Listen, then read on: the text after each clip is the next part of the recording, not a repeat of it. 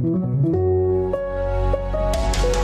Der Start in den Mittwoch mit allen wichtigen Infos für den Tag. Hier ist der FAZ Frühdenker. Heute ist der 10. August. Guten Morgen. Und das sind die Themen an diesem Mittwoch. Christian Lindner präsentiert seinen Gesetzentwurf. In Nordrhein-Westfalen enden die Sommerferien und es fehlen Pandemiepläne in den Schulen. Und Eintracht Frankfurt kann einen weiteren Titel gewinnen. Jetzt schauen wir erst noch ganz kurz auf die neuesten Meldungen aus der Nacht. Evakuierte Afghanen sollen US-Staatsbürger werden können.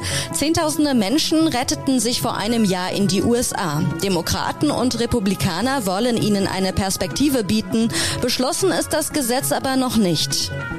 Ein Twitter-Mitarbeiter hat Nutzerdaten an Saudi-Arabien verraten. Die Entlohnung war nach saudischen Maßstäben vielleicht nur Kleingeld, aber das bewahrte ihn nicht vor einer Verurteilung.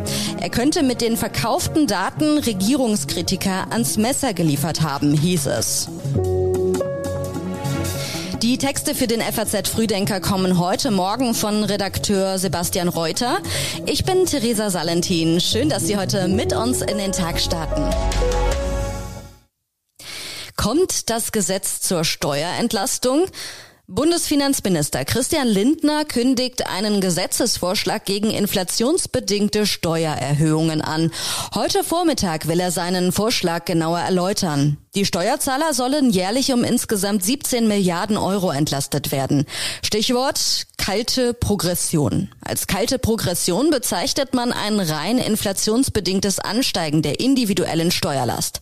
Steigende Nominaleinkommen werden selbst dann mit höheren Steuersätzen belegt, wenn der Anstieg nicht einmal die Kaufkraft ausgleicht. Die geplante Gesetzesänderung sieht vor, die Einkommensschwellen des Steuertarifs entsprechend der Teuerung anzuheben. Die Schwelle zum sogenannten reichen Steuersatz von 45 Prozent soll davon ausgenommen werden. Innerhalb der Ampelkoalition stoßen die Pläne des Finanzministers bei SPD und Grünen aktuell auf erhebliche Bedenken. In einem Gastbeitrag für die FAZ verteidigt der Finanzminister seinen Vorschlag. Dieser würde auf einen Schlag 48 Millionen Bürgerinnen und Bürger entlasten. Das ist kein gönnerhafter Akt, sondern in mehrfacher Hinsicht geboten, schreibt Lindner. Ein Steuersystem, das Menschen, die ohnehin unter hohen Preisen leiden, auch noch höher besteuert, sei nicht fair, sagt er. 2,5 Millionen Schülerinnen und Schüler gehen in NRW ab heute wieder in den Unterricht. Als erstes Bundesland startet Nordrhein-Westfalen ins vierte Schuljahr unter Pandemiebedingungen.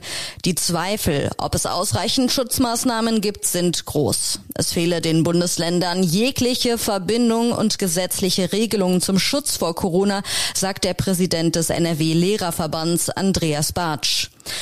Bayerns Gesundheitsminister Klaus Holleczek sagte gestern nach der Ministerkonferenz, ich muss schon sagen, die Regierungsfähigkeit dieser Koalition ist auch in dieser Frage mehr als in Zweifel zu ziehen und äh, zeigt kein gutes Bild auch nach außen, auch zu den Menschen in unserem Land, die eigentlich darauf warten, dass es klare und deutliche Ansagen gibt und nicht aus einer Regierung eine Vielfalt von Meinungen, die sehr schwer einzuschätzen sind.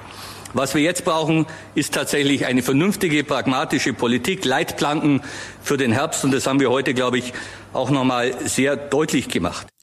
Das neue Bundesinfektionsschutzgesetz soll erst zum 1. Oktober greifen. Es schließt Schulschließungen kategorisch aus und sieht eine Maskenpflicht erst vor, wenn der Präsenzunterricht auszufallen droht.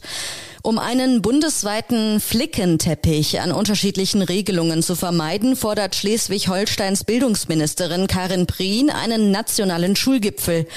Die Schulleitungsvereinigung NRW befürchtet zahlreiche Unterrichtsausfälle, sollten sich Lehrer im Herbst und Winter reihenweise infizieren.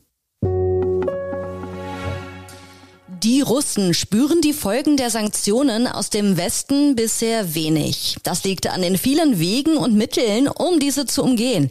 Eine wichtige Rolle dabei spielt die Türkei. Denn die Türkei gilt als eines der wichtigsten Drehkreuze für den Transport von Waren nach Russland, auch von solchen Gütern, die eigentlich wegen der Sanktionen nicht mehr nach Russland gelangen sollten, wie zum Beispiel Ersatzteile für Flugzeuge oder auch Luxusgüter.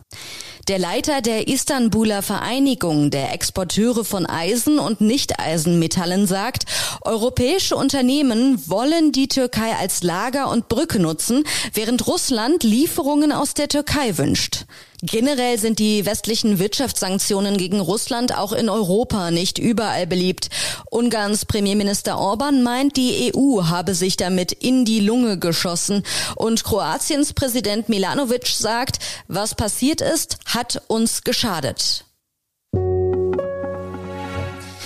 Trockenheit und Niedrigwasser plagen immer mehr Städte und Gemeinden. Experten fordern, Deutschland muss sich auf Wassermangel vorbereiten. Den Menschen auf der Erde stehen insgesamt rund 35 Millionen Kubikkilometer Wasser für die täglichen Bedürfnisse zur Verfügung. Die Menge gilt zwar als ausreichend, aber die Vorräte sind ungleich verteilt, auch in Deutschland. Zu den wasserarmen Regionen zählen viele Städte und Dörfer in Ostdeutschland und in Zukunft werden die Trockenperioden zunehmen. Uli Petzel, Präsident der Deutschen Vereinigung für Wasserwirtschaft, Abwasser und Abfall, fordert deswegen, das Land müsse sich darauf vorbereiten, um Wassermangel und daraus resultierende Verteilungskämpfe zu vermeiden. In der laufenden Trockenperiode drohen der deutschen Industrie beispielsweise durch das Niedrigwasser am Rhein große Probleme. In der Vergangenheit wurde die Industrieproduktion um etwa ein Prozent gedrückt, wenn die Pegelstände eine kritische Marke für einen Zeitraum von 30 Tagen unterschritten haben. Der Wasserstand auf dem Rhein ist zuletzt weiter gesunken. Besonders niedrig ist er in Kaub bei Koblenz. Durchkreuzt eine Razzia Trumps Pläne? In weniger als 100 Tagen stehen in den Vereinigten Staaten Kongresswahlen an. Die Razzia auf dem Anwesen von Donald Trump sorgt jetzt für reichlich Zündstoff im Wahlkampf.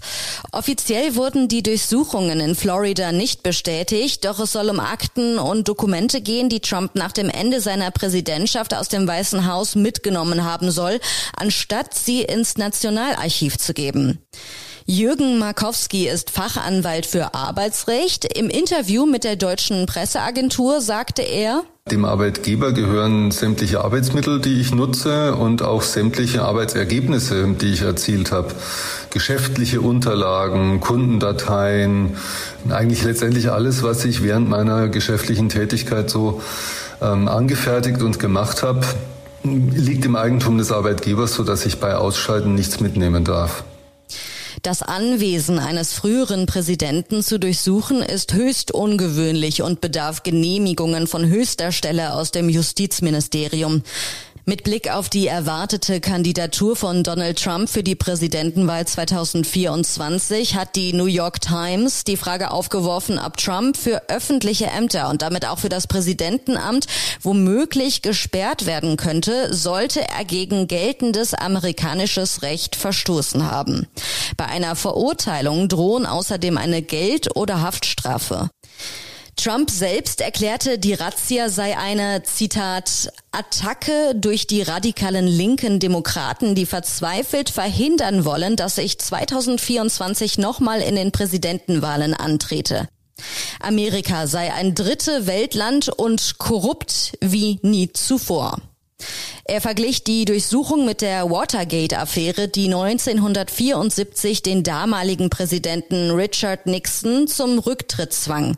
Viele Republikaner stellen sich hinter Trump.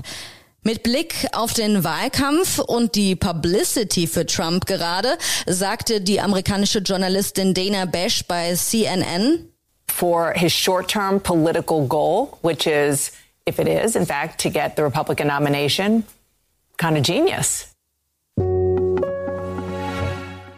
Eintracht Frankfurt gegen Real Madrid, Europa League Gewinner gegen Champions League Sieger. In Helsinki kommt es zum Duell um den europäischen Supercup. Auf die Elf von Trainer Oliver Glasner wartet der wohl härteste Gegner. Allerdings kann die Eintracht auf die Unterstützung ihrer reisefreudigen Fans zählen. Rund 10.000 Anhänger reisen mit nach Helsinki. Anpfiff ist um 21 Uhr. Und jetzt gibt es noch einige Online-Empfehlungen aus unserer Redaktion für Sie, alle zu finden auf faz.net. In Politik geht es um Drohungen durch Impfgegner. Der Artikel heißt, viele Menschen glauben immer noch, dass das Netz nicht real ist.